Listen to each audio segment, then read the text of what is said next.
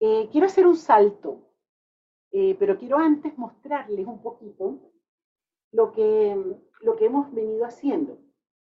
Eh, ayer comenzamos a trabajar con la escucha. En el mapa de ruta número uno, aquel que se hace la pregunta por cuáles son los componentes de una conversación y los componentes de una conversación son lenguaje, emociones y cuerpo, en el lenguaje hicimos un salto a la caja de la escucha. De la caja de la escucha saltamos al modelo OSAR y nos metimos profundamente en el observador con Rafael esta mañana y luego empezamos uno de los juegos más deliciosos del programa, que es el juego de abrir la mágica caja de las distinciones y empezar a trabajar con las distinciones. Y entonces Miguel lo que hizo con ustedes fue agarrar el fenómeno del observador, lo cortó en dos partes y sacó el observador de enfoque único y sacó el observador de enfoque múltiple. Primera distinción. Eso está en el mapa de ruta que llamamos modelo OSAR. Y luego, ahora yo les voy a pedir que volvamos al mapa de ruta número uno, aquel que se hace la pregunta por cuáles son los componentes de una conversación. Y los componentes de una conversación son lenguaje, emocionalidad y cuerpo. Y que de la caja de la escucha demos juntos un salto a la caja del hablar. Entonces voy a pedirle, por favor, a nuestro maravilloso equipo de logística que me pongan la lámina 34, porque nos vamos a quedar, de hecho, en la caja del hablar trabajando no solamente lo que queda del día de hoy, sino prácticamente lo que queda del resto de ambos programas. Vamos a estar trabajando con la caja del hablar durante el tiempo que nos queda de conferencia y la segunda conferencia también. Ahora, cuando hacemos estos saltos, no es que abandonamos los temas que ya trabajamos, y esto es bien importante. Porque este programa es como las matriuscas, como las muñecas rusas, unas dentro de las otras. Eh, para decirlo en una forma un poquito más técnica, los temas están ennidados, es decir, uno va dentro del otro. Si bien empezamos a trabajar con el hablar, no significa que soltamos ni la escucha ni el observador. Todos esos temas los vamos acumulando. Y por favor, acuérdense que el programa avanza en espiral, es decir, a todos y cada uno de los temas que hemos venido trabajando, vamos a volver para profundizar, para conversar y sobre todo para incorporar, es decir, para meter dentro del cuerpo las distinciones. Porque no basta, no es suficiente con que estén solamente a nivel de la conciencia, vale decir que yo pueda entender aquello que me están diciendo, sino tengo que empezar a manipular, tengo que empezar a jugar con las distinciones. Yo siempre digo que el mejor espíritu que yo puedo invocar para entender las distinciones que les vamos a ir entregando es el espíritu lúdico y que empiecen a jugar con las distinciones. Eso quiere decir empezar a ensayar, empezar a aplicar en distintos espacios, ya sea en la familia o en el espacio de trabajo, para que entonces puedan empezar a sentir los resultados que esa distinción les entrega. Miguel lo dijo, las distinciones no son verdades. Las distinciones son arbitrarias, son simple y llanamente opciones, formas de cortar la torta. Tal vez a alguien se le ocurra cortarla de manera distinta, pero nosotros creemos que estas que les estamos entregando son bien poderosas y pasan cosas distintas tanto los espacios personales como organizacionales cuando aplicamos estas distinciones. Ahora, quiero que se conecten con el fenómeno del habla, es decir, pónganse un ratito el fenómeno del habla en la mano y empiecen a atravesarlo con la vida. Es decir, empecemos a hacer fenomenología alrededor del hablar. Y háganse algunas preguntas. Ya tienen algunos añitos hablando sobre el planeta. Y empiecen a preguntarse ¿Qué ha pasado a partir de mi habla? ¿Cuáles han sido las consecuencias que yo he generado con mi habla? Dame la siguiente lámina, por favor. Porque ya Rafael lo decía en la mañana, lo dijo varias veces. En la ontología emergente, nosotros asociamos hablar y acción. Entonces aquí, ojo, para los que son más eh, etéreos y que tienen modelos en la cabeza, Domingo es uno de ellos que dijo que era matemático. Bueno, los matemáticos suelen tener modelos abstractos. Ok, entonces, fíjense, está el mapa de ruta número uno, en donde está el lenguaje y el hablar, y está el modelo OSAR. Entonces voy a empezar a hacer una intersección entre ambos modelos y voy a darme cuenta que la caja del hablar la voy a hacer coincidir con la caja de la acción. Decimos, hablar es actuar. Entonces, eso quiere decir que cuando yo hablo, actúo, cuando yo hablo, genero consecuencias, hago que ciertas cosas ocurran. ¿Qué cosas han ocurrido a partir de tu palabra? ¿Qué cosas has dicho y de la manera como las dijiste han producido resultados? Han producido cosas, tal vez han producido empresas, tal vez han producido proyectos, tal vez han producido niñitos, porque también armamos familia a partir de nuestro hablar.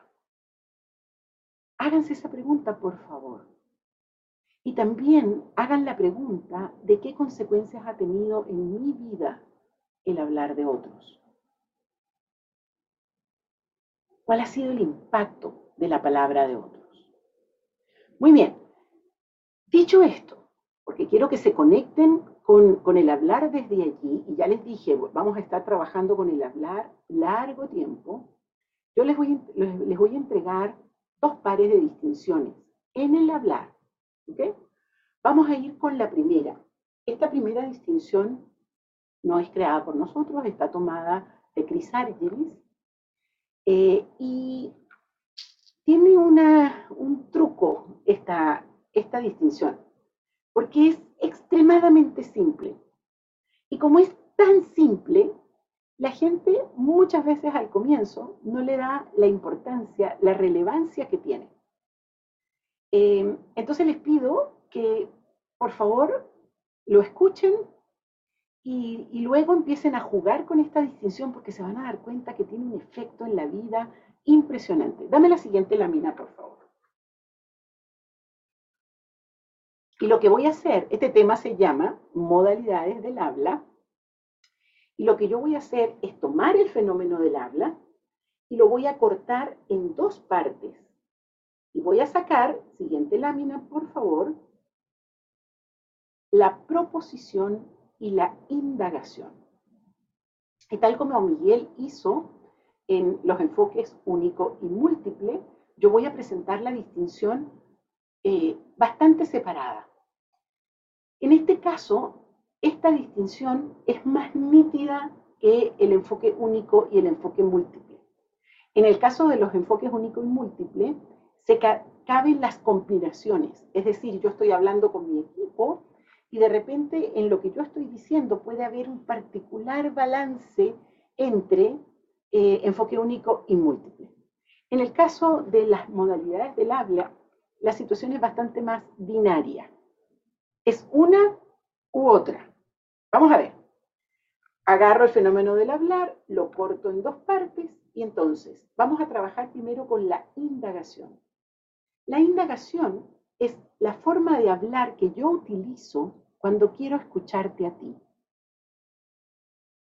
Cuando yo te quiero escuchar, por supuesto que hay una forma gramatical que por excelencia me sirve.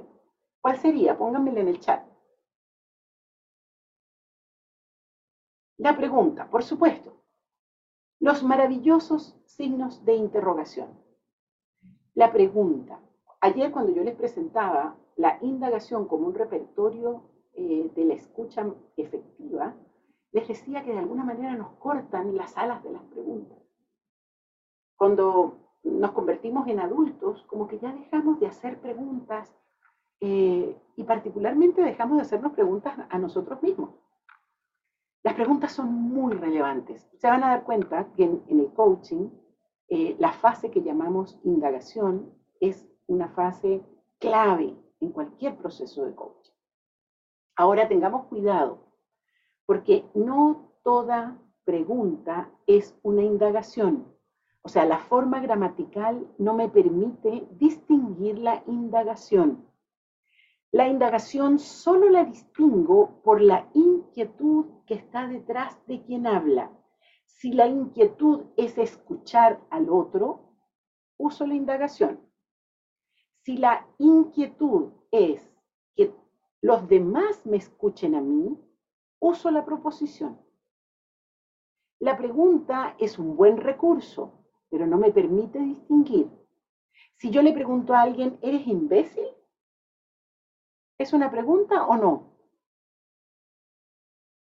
Es una pregunta. Si yo les, les digo, escriban, ¿eres un imbécil?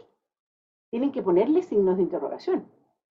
Pero la inquietud que está detrás de esa pregunta no es escuchar al otro. La, inquietud es ofender, castigar con la palabra, molestar al otro, pero rigurosamente desde el punto de vista gramatical, es una pregunta. Perdón, tenía los anteojos equivocados. Entonces, cuidado, porque para distinguir la indagación, lo importante es preguntarme por la inquietud, no por la forma gramatical. Muy bien. Eh, pregunto para el chat, ¿qué emociones hacen falta para indagar? ¿Cuál es la emocionalidad? Característica, muy bien, Lucía, la curiosidad, fantástico.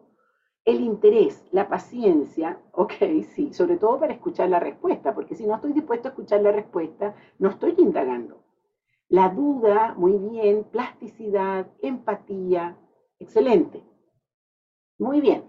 Ahora, muéstrenme el cuerpo de la indagación, pónganme cara de indagación, quiero ver los cuerpos de ustedes. ¿Cómo sería el cuerpo de la indagación? Ajá, Carolina Larrea, me gusta ese cuerpo, está bien. Porque hay atención, fíjate que esta cara, esta cabeza de lado que pusiste es curioso. Eh, la vamos a asociar, Carolina, cuando trabajemos los cuatro elementos, te vas a dar cuenta que esa, que esa, esa cabeza de lado tiene que ver con el agua, y el agua es el elemento clave de la indagación. Lo vamos a ver en los cuatro elementos, pero fíjate que a ti te salió espontáneamente. ¿Ok? Ahora, pónganme un cuerpo cerrado a la indagación, que no le interesa nada de lo que el otro está diciendo. Fíjate, Daniela cruzó los brazos automáticamente. Bien, claro, bien, Julio, bien. Y empiezo a cerrar todo. Cierro el ceño, cierro la boca, cierro los brazos, cierro el pecho, cierren el pecho. Todo se cierra. ¿Qué estoy diciendo con mi cuerpo? Aquí no entran balas.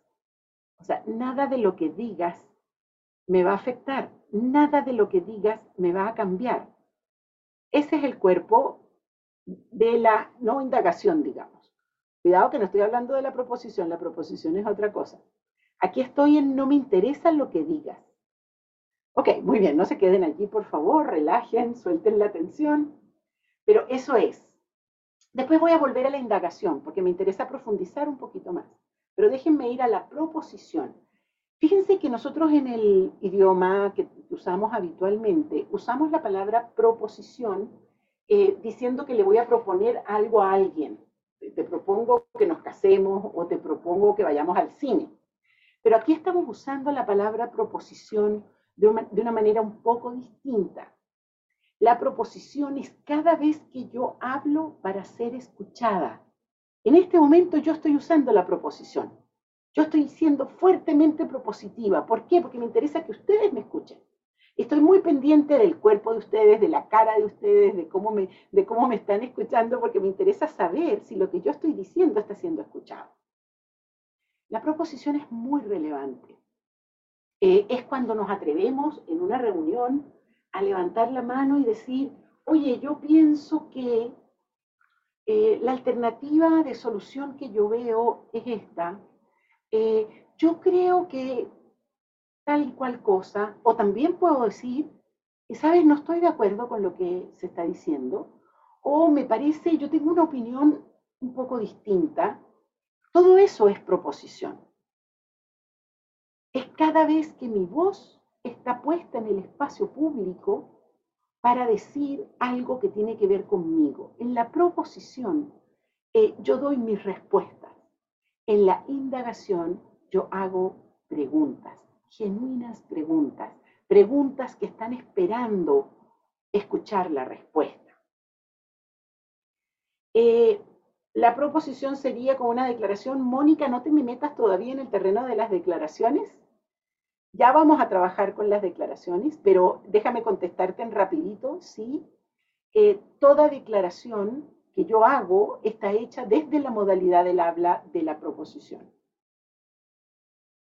Espero que te sirva la, la respuesta, pero más en 10 minutos más estamos metiéndonos en el territorio de las declaraciones. Ok, entonces me interesa que observen que proposición e indagación están siempre presentes en una conversación. Ahora, hay estudios bastante serios hechos que demuestran que un equipo de alto desempeño tiene 50% de indagación y 50% de proposición en sus conversaciones habituales. Ustedes cuando empiecen a trabajar con sus equipos de aplicación en ambos programas, van a tener que hacer análisis conversacionales de los equipos en los que van a empezar a aplicar lo que aprenden. Y ahí se van a dar cuenta si hay un balance de 50% de proposición e indagación o si el equipo está inclinado, así como el Titanic, mucho más proposición que indagación o mucho más indagación que proposición. Vamos a ver la siguiente lámina, por favor, para que empezamos a meternos en algunas combinaciones posibles. Este, esta matriz es interesante porque del lado eh, vertical tenemos la proposición de bajo a alto y en el horizontal tenemos la indagación de bajo a alto. Entonces, ¿cuál es el comportamiento que resulta si yo le subo mucho el volumen a la proposición y mantengo baja la indagación? Entonces, el comportamiento posible es una explicación, ya les dije antes, yo en este momento estoy explicando algo, por lo tanto, está muy fuerte la proposición. Si yo le agrego una cierta emocionalidad, eso se puede convertir en una imposición. ¿Ok? Pero tengan cuidado, porque a veces eh, nos pasa mucho que los participantes tienden a villanizar la proposición. La proposición no es la mala de la película, es muy necesaria, es muy importante. No, en el coaching hay proposición y hay indagación. En las conversaciones habituales hay proposición y hay indagación. Luego, si yo le bajo el volumen a la proposición y le bajo el volumen a la indagación, entonces está esa actitud como de, eh, estoy como viendo cómo se mueven las cosas aquí, eh, antes de decir nada ni preguntar nada, estoy reconociendo el terreno. ¿Ok? Si yo le subo el volumen a la indagación y le bajo el volumen a la proposición, los comportamientos posibles son interrogación, averiguación, chequeo. Decimos que el mejor cuadrante es cuando logramos mantener alta la proposición y logramos mantener alta la indagación. Ahí es cuando los equipos florecen, cuando los equipos son capaces de aprender colectivamente, son capaces de diseñar estratégicamente, son capaces de elevar sus niveles de desempeño. Entonces, lo más deseable para un equipo de trabajo es mantener alta e indagación y proposición. Muéstrame la siguiente lámina porque ahí hay otra combinación interesante. Ya empezamos a jugar con cuatro pelotas, así como los, malabares pueden jugar con dos o pueden jugar con cuatro. Aquí vamos a combinar proposición, indagación y enfoque único y enfoque múltiple. Entonces, una de las preguntas que surgía en el ejercicio que acaban de hacer con Rodrigo y Carmen es, ¿cómo hago para hacer enfoque múltiple? Entonces, una de las herramientas fundamentales del enfoque múltiple es la indagación, porque a través de la indagación yo puedo comprender mejor eh, lo que le pasa al otro y puedo acercar puntos de vista que aparentemente al comienzo pueden ser muy opuestos. El enfoque múltiple también sirve cuando quiero, eh, o sea, perdón, la proposición también me sirve al enfoque múltiple, porque en el enfoque múltiple no solamente escucho a los demás, también eh, propicio ser escuchada. En el enfoque múltiple no solamente voy a acercarme a los puntos de vista del otro, sino que también tengo que mostrar mi propio punto de vista. En el enfoque único, y aquí esta columna deberíamos dividirla en enfoque único ontológico y enfoque único metafísico. Porque cuando estamos en un enfoque único metafísico, es decir, creyendo firmemente que tengo la verdad, por supuesto que la proposición es la modalidad del habla por excelencia que utilizo. ¿Por qué? Porque estoy tratando de imponer mi punto de vista, estoy tratando de que los demás acepten lo que yo pienso. En el enfoque único de carácter ontológico, la proposición aparece, pero aparece conjetural. Esto va a ser bien relevante en los que se están formando como coaches, porque hay momentos en el coaching en los cuales el coach hace proposiciones, pero las hace desde el modo que vamos a llamar muchas veces conjetural, es decir, entendiendo que lo que estamos entregando es una interpretación. Y luego, en la indagación, por supuesto, sirve mucho el enfoque múltiple y también le sirve al enfoque único, particularmente el enfoque único que es eh, ontológico, porque llega el momento en el que tenemos que eh, revisar aquellas decisiones que se tomaron. Ok, déjame ver, hay una pregunta, Claudio, ¿sería un enfoque único ontológico? no, no necesariamente.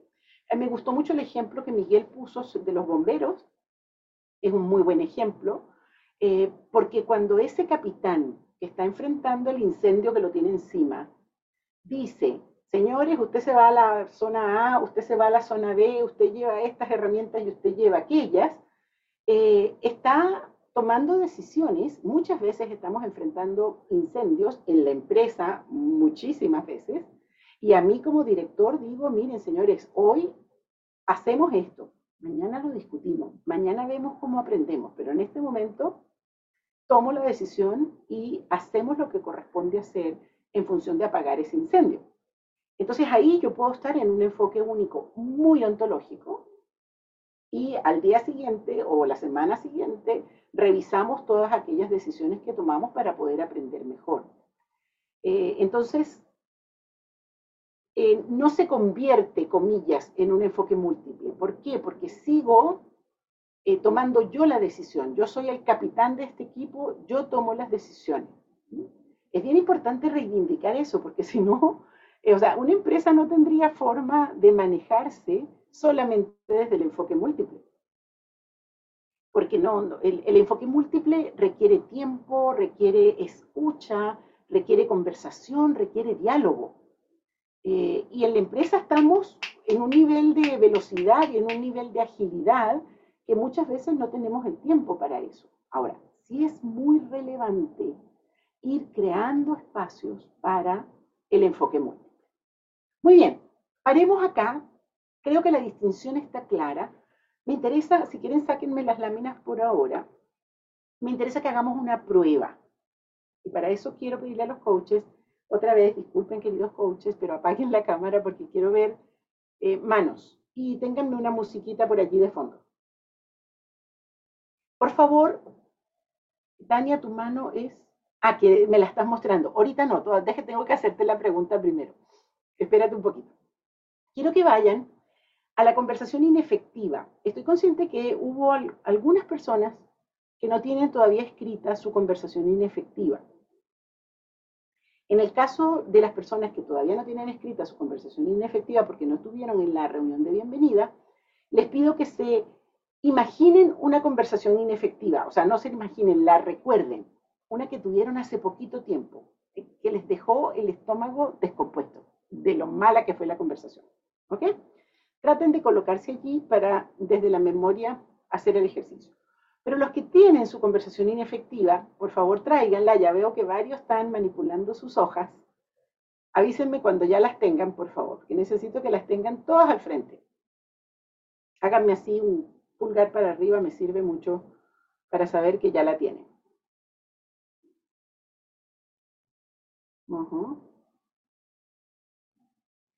Perfecto. Gracias. Entonces, en la conversación pública, no en la privada, en la conversación pública, que es la de la derecha, van a escribir una I donde hay indagación y una P donde hay proposición, solamente en lo que ustedes dijeron. Es decir, no utilicen la palabra del otro, utilicen solamente su propia, lo, que ustedes dijeron en esa conversación. Entonces, clasifican, van dividiendo I donde hay indagación, P donde hay proposición. Un poquito de música, si tienen dudas, por favor, consultan con su coach. Dos minutos para hacer esto, es muy rápido.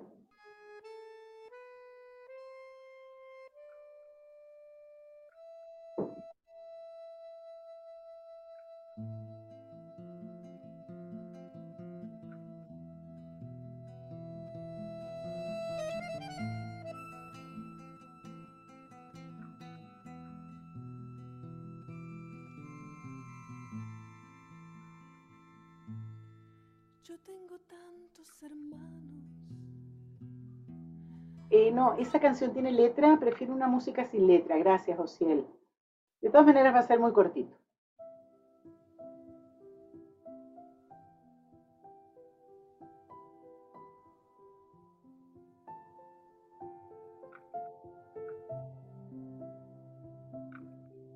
¿Estamos listos?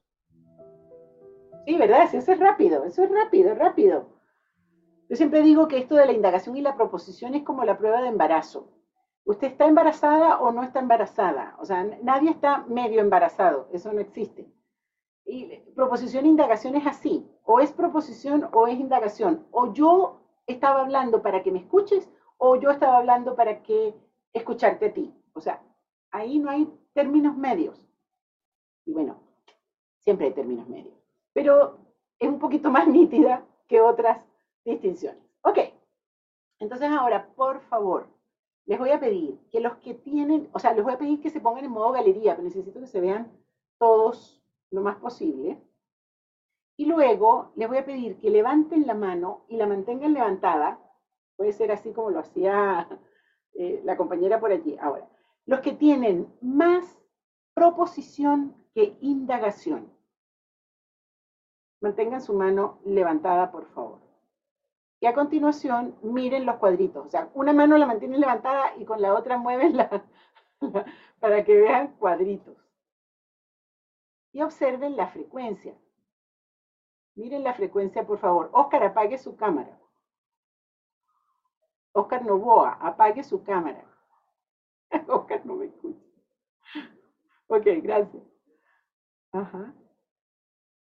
Excelente. ¿Se dan cuenta? Hay muchísima más proposición que indagación. Ok, ahora, levanten la mano los que tienen más indagación que proposición. Ok, Caterín. Fíjense que ahora yo tengo por página una o dos personas nada más. Una o dos personas. Alejandro, Daniela. Y les voy a pedir de todas maneras que ustedes con su coach revisen. Y Amir, revisen, porque la prueba de embarazo no falla. Es posible que haya por ahí alguna cosa dudosa. Pero lo interesante, lo interesante de esto que acabamos de hacer es darnos cuenta que cuando enfrentamos una situación de crisis, porque en la conversación inefectiva, yo entiendo, todos tenían eh, algo crítico. Era una situación problemática la que estaba allí. Cuando enfrentamos un problema, cuando enfrentamos una crisis, lo que usamos fundamentalmente es proposición. Entonces aquí viene la pregunta interesante. ¿Cambiarían los resultados si yo logro aplicar más indagación que proposición? Tal vez no allí, porque allí en esa situación ya la sangre había llegado al río. Pero tal vez si hubieran podido hacer indagación una semana antes, tal vez esa situación no se hubiera producido. Entonces aquí está otra vez la pregunta por el balance. En, lo que ustedes me acaban de mostrar, el balance está muy inclinado hacia la proposición. Hay mucho más proposición que indagación. Si yo lograra revertir eso y generar un balance más equilibrado, les aseguro que los resultados serían distintos. Entonces, la invitación que les hago es a intervenir en sus espacios conversacionales en función de modificar los balances de proposición e indagación. Eso quiere decir, mamás, y sé que hay varias mamás aquí, la próxima vez que usted vaya a dar un consejo, que es proposición, todo consejo es una proposición, en vez de aconsejar, pregunte. En la próxima reunión de su equipo, en donde usted va a dar unas instrucciones maravillosas, que es proposición, en vez de dar instrucciones, pregunte.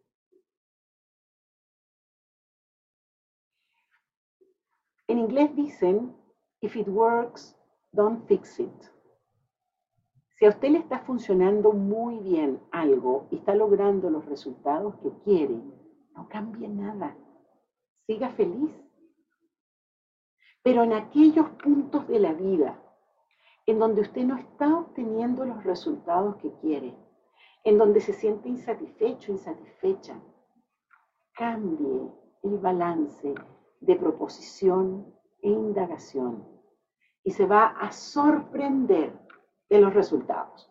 Ok, a otra cosa mariposa, ya les dije, aquí vamos corriendo, ya les entregué la distinción de proposición e indagación. Quiero responder algunas preguntas que me parecen muy interesantes en el chat. Francisca dice, ¿ves alguna diferencia respecto a los enfoques únicos y la variable de género? Todas las diferencias del planeta. Hombres y mujeres somos muy distintos, pero cuidado, porque en mi experiencia, particularmente en consultoría, he tenido la oportunidad de conocer mujeres eh, tremendamente valiosas. Eh, a nosotros nos tocó mucho trabajar en la industria petrolera, eh, también estamos hoy en día muy trabajando en minería, trabajando en Colombia con Ecopetrol, en fin, con muchas empresas en donde hay mujeres que han, logrado subir a cargos directivos importantes. Y allí hay un modelaje de la forma masculina tradicional de operar. Eh, y yo creo que las mujeres tenemos una forma distinta, en una combinación diferente, que yo creo que tiene resultados distintos. Es un tema que vamos a ir conversando mucho, porque en este abanico de géneros en los cuales estamos viviendo hoy, claramente todos estos temas tienen matices que son muy interesantes para trabajar. Ok. Eh, déjenme ver si hay antes de conocer la emocionalidad. Uy. Me siento insegura de mi observadora, por lo tanto, sobre las preguntas que podría hacer. Ok, están haciendo preguntas que son muy interesantes, pero que no puedo yo responder en este espacio. Entonces, mi recomendación es que las hagan con su coach, porque son preguntas que ya están listas para entrar en, un nivel de profundidad que no podemos manejar en la conferencia. Entonces, mi recomendación es, por favor, hablen con su coach, empiecen a, a, preséntense y empiecen a conversar con su coach. Muy bien. Cambio de folio. Seguimos hablando sobre el hablar, es decir, sigo con el hablar en la mano. Miren lo que yo hice antes. Agarré un cuchillo y corté proposición e indagación. El cuchillo con el que corté proposición e indagación es el cuchillo de la inquietud. Esto por favor regístrenlo porque es muy relevante. Cuando yo digo el cuchillo es una metáfora, ¿verdad? Estoy usando un juego. Pero en realidad la pregunta rigurosa es, lo que me permite diferenciar proposición de indagación es la inquietud de quien habla. El cuchillo que utilizo para cortar el hablar en dos partes y sacar proposición e indagación es la inquietud. Ok, voy a volver a juntar el hablar, ¿sí? Aquí lo tengo otra vez junto. Voy a pescar otro cuchillo. En esta oportunidad pesco el cuchillo de la acción y corto el fenómeno del hablar en dos. Y voy a sacar dos actos lingüísticos distintos. Afirmaciones y declaraciones.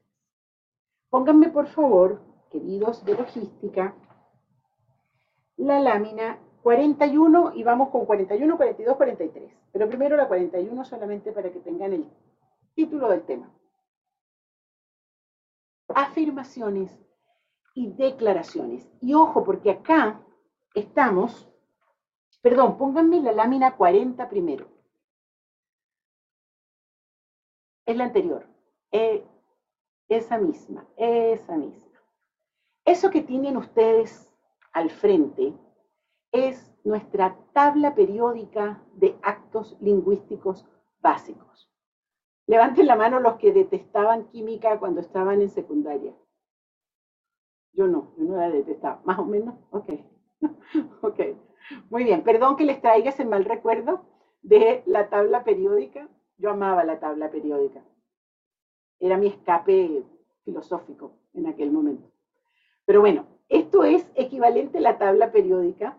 La tabla periódica en química eh, pretende dar cuenta de la materia a través de los elementos. Bueno, esta tabla que tienen al frente pretende dar cuenta de los actos lingüísticos que hacemos cuando hablamos. Les decía al comienzo, cuando hablamos, hacemos que las cosas ocurran. Actuamos cuando hablamos. Entonces, en el movimiento filosófico que ocurrió a mediados del siglo pasado, que se llamó filosofía del lenguaje, empezaron a hacerse preguntas eh, de cuáles serían entonces los actos que hacían las personas cuando hablaban. Y empezaron a darse cuenta que cuando las personas hablaban, podían contratar, felicitar, castigar, predicar, enseñar, em, aconsejar, en fin. Eran millones las cosas que podíamos hacer cuando hablábamos. Y empezaron a hacerse preguntas de no habrá una forma de agrupar todo ese universo enorme de acciones en un grupito más chico. Y empezaron a surgir distintas opciones de actos lingüísticos básicos. Esta es una. La que a nosotros nos parece más poderosa, más útil, no es ni la verdadera ni la única. Es la que vamos a utilizar en este programa en función de lo que estamos aprendiendo. Entonces, afirmaciones, declaraciones son la primera división que hacemos de los actos lingüísticos básicos. Luego del mundo de las declaraciones, vamos a sacar juicios, peticiones, ofertas y promesas. Mañana nos vamos a sumergir, nos vamos a tirar, pero así de cabeza, a la piscina de los juicios. Y vamos a estar trabajando un rato largo, solo con los juicios. Hoy solamente me interesa que observemos la diferencia entre afirmaciones y declaraciones. Ahora sí, vamos a la lámina 42, porque nos metemos en el territorio de las afirmaciones. Muéstrenme un puño. ¿Un puño? Quiero los puños de todo, puede ser eso. Muy bien. Ahora, con ese puño golpeé tres veces la mesa. Tres veces, que suene fuerte. Que no se les olvide ese sonido. Otra vez. Fuerte. Bien, así suenan las afirmaciones. Las afirmaciones son sólidas, concretas.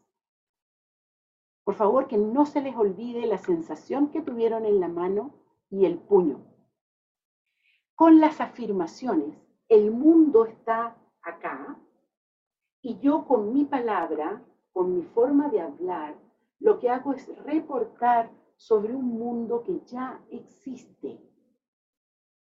Entonces yo puedo decir, miren la barrita de abajo del Zoom, en este momento hay 157 participantes en esta sala. Ahí está, eso es concreto. Ahí están. Y si usted quiere una prueba sobre eso, porque en el mundo de las afirmaciones yo puedo pedir pruebas, me puedo ir acá donde dice, ah, bueno, ahí mismo los participantes y abro la barra de los participantes y veo los nombres de cada uno de ellos. Yo puedo decir, en el programa de liderazgo hay 22 personas inscritas. Dato fuerte. Y el que necesite una prueba al respecto, le puedo mandar la lista de las 22 personas que están inscritas en el programa de liderazgo. Fíjense que con cada acto lingüístico yo asumo un compromiso con la comunidad. Cada vez que yo hablo, yo estoy asumiendo un compromiso con quienes me escuchan. En el territorio de las afirmaciones, el compromiso que yo asumo es que mi palabra se ajusta al mundo que estoy reportando. Entonces yo voy a decir, el presupuesto de esta compañía para este año es de, pónganse, no sé, voy a decir cualquier cifra, 5 millones de dólares. Ese es el presupuesto que el departamento tal tiene para producir tales y cuales cosas. Yo tengo que tener esos 5 millones de dólares disponibles porque ahí está el departamento que me va a empezar a exigir. Yo puedo decir, este año se produjeron 7 millones de barriles de petróleo. En esta empresa tenemos 10.000 empleados. Todos esos son datos duros, datos que suenan, tal como cuando sonaron la, la mesa. ¿Qué es lo que pasa? Pónganme en el chat. ¿Qué es lo que pasa? Alguien me pone allí Julio Sanz. Son, es un hecho, tal cual. Son hechos hechos. Las afirmaciones yo las puedo dividir en verdaderas o falsas. Y aquí estamos usando la palabra verdadera, no en el sentido de la verdad que hablaba con Víctor yo antes, sino en el sentido del ajuste del mundo a la palabra que estoy utilizando. Entonces, si yo digo, en este programa, en el programa de liderazgo, hay 22 personas inscritas, eso es una afirmación verdadera. Yo pudiera decir, en el programa de liderazgo hay 50 personas inscritas. Sigue siendo una afirmación, pero es una afirmación falsa. Es decir, el mundo no se ajusta a la palabra que yo estoy diciendo. Mi compromiso con la comunidad es moverme con afirmaciones verdaderas. Todos ustedes en su trabajo producen afirmaciones que consumen otros y trabajan con afirmaciones que producen otros. ¿Qué es lo que pasa en el espacio de trabajo cuando empezamos a intercambiar afirmaciones falsas? Pónganme en el chat, por favor. ¿Qué ocurre con la coordinación de acciones? ¿Qué ocurre con los resultados? Confusión, caos, fundamental, pérdida de la confianza, pérdida de la credibilidad, ¿Qué es lo que nos pasa lamentablemente con muchos políticos? Que nos empiezan a prometer cosas que después terminan siendo falsas. Incertidumbre, desconfianza. Perfecto. Muy bien. Las afirmaciones también pueden ser relevantes o irrelevantes. Y esto es muy importante en el mundo en el que vivimos. Le pido a una persona que trabaja conmigo, prepárame un informe sobre esto, me llega con un informe muy bien hecho, con muchas afirmaciones, todas verdaderas, pero ninguna importante para lo que tengo que decidir o lo que tengo que hacer con esa información. Entonces, es bien importante discriminar si son relevantes o irrelevantes. Ahora, lo más importante en el territorio de las afirmaciones es entender que el mundo está allí y que la palabra reporta sobre el mundo.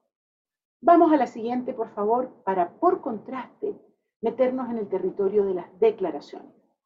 Las declaraciones son muy distintas a las afirmaciones. Las declaraciones nos siguen al mundo, crean el mundo. Con las declaraciones sentimos el poder mágico de la palabra. Con las declaraciones generamos el mundo. La palabra va primero y el mundo surge a partir de la palabra. Le voy a dar varios ejemplos. Cuando una maestra, una profesora, le dice a un alumno, estás reprobado, eso es una declaración. Cambia la vida de ese alumno, cambia la vida posiblemente de la familia del alumno. Cuando una autoridad, que puede ser un sacerdote o una autoridad civil, dice, los declaro marido y mujer, esa declaración cambia el mundo de esa pareja. A partir de esa declaración, el mundo empieza a ser distinto. Cuando un juez le dice a una persona que está siendo acusada, le declaro culpable, cambia la vida de esa persona. Posiblemente cambia también la vida de su familia. Capaz que también cambie la vida del juez. El mundo es uno antes de la declaración y otro muy distinto después de la declaración. Un ejemplo muy, lo uso mucho porque me gusta. Eh, pregunto para el chat, ¿quién hace los goles en el fútbol? Messi, sí, obviamente. Pero no, Messi, Messi y los delanteros en general, el equipo, me dicen acá, ah, no señor. Fíjense que Messi y los delanteros lo que hacen es meter la pelota en el arco. Pero una pelota en el arco es un gol solamente cuando el árbitro dice gol. Y puede que 50 millones de personas hayan visto que eso era un gol, pero nadie tiene la autoridad conferida para poder declarar aquella pelota en el arco como gol. Entonces aquí viene una relación interesante con las declaraciones, que tiene que ver con la autoridad que yo tengo para hacer declaraciones. Entonces, dense cuenta, con las afirmaciones las dividíamos en verdaderas y falsas. Con las declaraciones las vamos a dividir en válidas o inválidas dependiendo de la autoridad que yo tenga para realizar esa declaración. Todos nosotros tenemos un campo declarativo para el que tenemos autoridad para hacer ciertas declaraciones. Piensen ustedes en su propio trabajo. En su trabajo, ustedes tienen autoridad para hacer ciertas declaraciones, pero no tienen autoridad para hacer otras. Yo, por ejemplo, yo no puedo llegar al trabajo de ustedes y decir 50% de aumento salarial para todos los trabajadores. No tengo autoridad. ¿Qué, ¿Qué nos pasa cuando vemos a una persona haciendo declaraciones para las cuales no tiene autoridad? Pónganme en el chat, por favor. ¿Cuál es la consecuencia en la identidad de alguien cuando lo vemos haciendo declaraciones para las cuales no tiene autoridad? ¿Qué decimos de esa persona? Desconfianza, decimos que miente, que es un bufón, está bueno. Claro, un chanta. Bien, sí, está un poquito loquito, o sea, está diciendo cosas que no, que no, que no las puede cumplir. Ahora, con las declaraciones, además de ser válidas o inválidas, tengo un segundo compromiso que es bien importante. Y es que mi comportamiento va a ser consistente con las declaraciones que hago.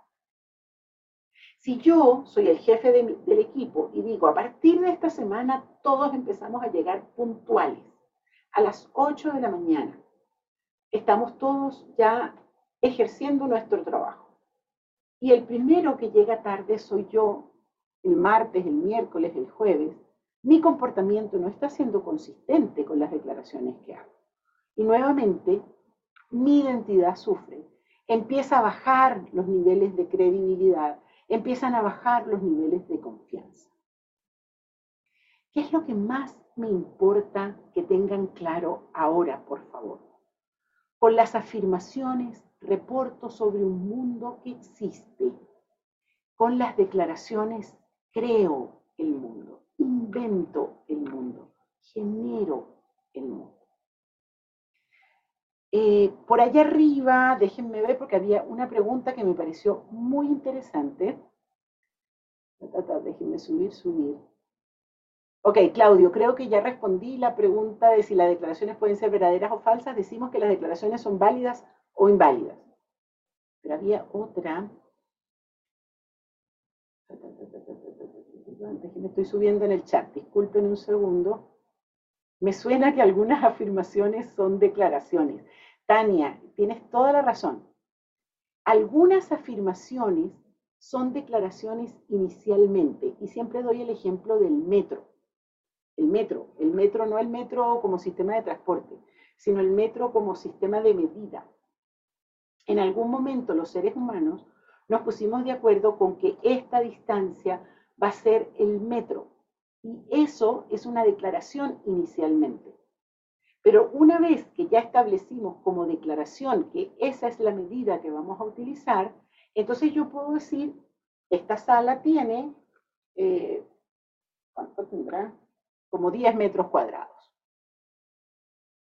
Ya, ahí ya es una afirmación, pero originalmente fue una declaración. Espero que sea eso a lo que te refieres, Tania. Pero por ahora, porque en el territorio de las afirmaciones y las declaraciones nos vamos a encontrar con bastantes eh, tela que cortar, porque ahí hay muchas cosas bonitas para mirar. Pero por ahora lo que me interesa solamente que tengan es con las afirmaciones reporto sobre algo que ya existe y con las declaraciones genero, creo el mundo. Y lo que vamos a hacer ahora es sumergirnos, y ya podemos sacar las láminas, sumergirnos en el territorio de un conjunto de declaraciones para las cuales todos tenemos autoridad. Es una presentación particular que la van a, vivir de la mano de Miguel yo por ahora los suelto eh, y les pido que se sumerjan en la piscina de las declaraciones básicas.